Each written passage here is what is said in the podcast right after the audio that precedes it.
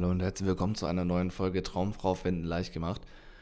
Mein Name ist Silas Dahn und ich habe heute ein wunderbares Thema für euch vorbereitet. Es geht nämlich rund um das Thema Online-Dating, nämlich um Online-Dating-Plattformen insbesondere, weil ich das immer wieder höre, dass Leute sagen zum Beispiel, hey, äh, Tinder benutze ich nicht so gerne, weil das ist nur für Sex und ich benutze Parship, das ist für Reales oder hey, keine Ahnung, Lavu ist ja nur für Sex, Tinder ist ja für das Wahre. Und das ist eben ein ganz, ganz großer Trugschluss, den die meisten Leute haben.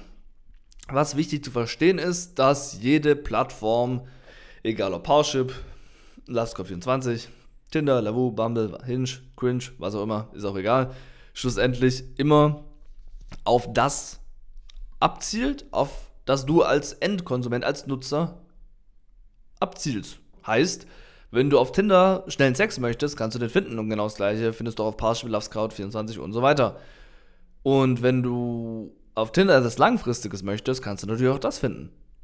Das hat primär mit der Plattform an sich nichts zu tun. Das ist ganz wichtig zu verstehen. Das Ziel, was du hast, hat mit der Plattform spezifisch nichts zu tun, sondern immer nur mit dem jeweiligen Nutzer. Bedeutet aber auch, dass du zum Beispiel jede Plattform nutzen kannst, um deine Traumpartnerin zu finden. Es gibt bestimmt Plattformen, die sind besser dafür in deinem Fall. Und es gibt bestimmt Plattformen, die sind schlechter dafür, weil es auf jeder Plattform auch immer eine bestimmte Zielgruppe gibt. Aber generell ist es egal, auf welcher Plattform du bist. Du kannst immer sowohl das Schnelle wie auch das Langfristige finden. Jetzt ist die Frage nur, wenn das auf allen Plattformen funktioniert, wie zeige ich dann, was ich möchte oder wie ziehe ich die Frauen online an, die ich eben auch möchte, wenn ich etwas Langfristiges suche? Und das ist die Schwierigkeit dabei. Und das ist das, was die meisten Leute nicht hinbekommen. Warum dann im Endeffekt bei vielen Leuten im Endeffekt gar nichts mehr rumkommt oder eben nur schnelle Sachen. Weil sie nicht wissen, wie sie die Bilder richtig einsetzen, um auszudrücken, dass sie spannend genug sind, dass sich eine Frau trifft, aber nicht so spannend, dass eine Frau denkt, der will nur Sex. Wie schreibe ich meine Beschreibung so, dass ich nicht reinschreibe, ich suche eine langfristige Partnerschaft für drei Kinder und verzweifelt wirke, und wie schreibe ich sie so, dass ich trotzdem interessant genug bin? Wie benutze ich den Algorithmus, dass er mir in die Karten spielt? Und wie vor allem schreibe ich auch mit den Frauen, dass diese verstehen, dass ich etwas Langfristiges suche und trotzdem dabei nicht so bedürftig wirke? Und das sind die schwierigen Fragen, meine Freunde. Das ist das, woran die meisten scheitern.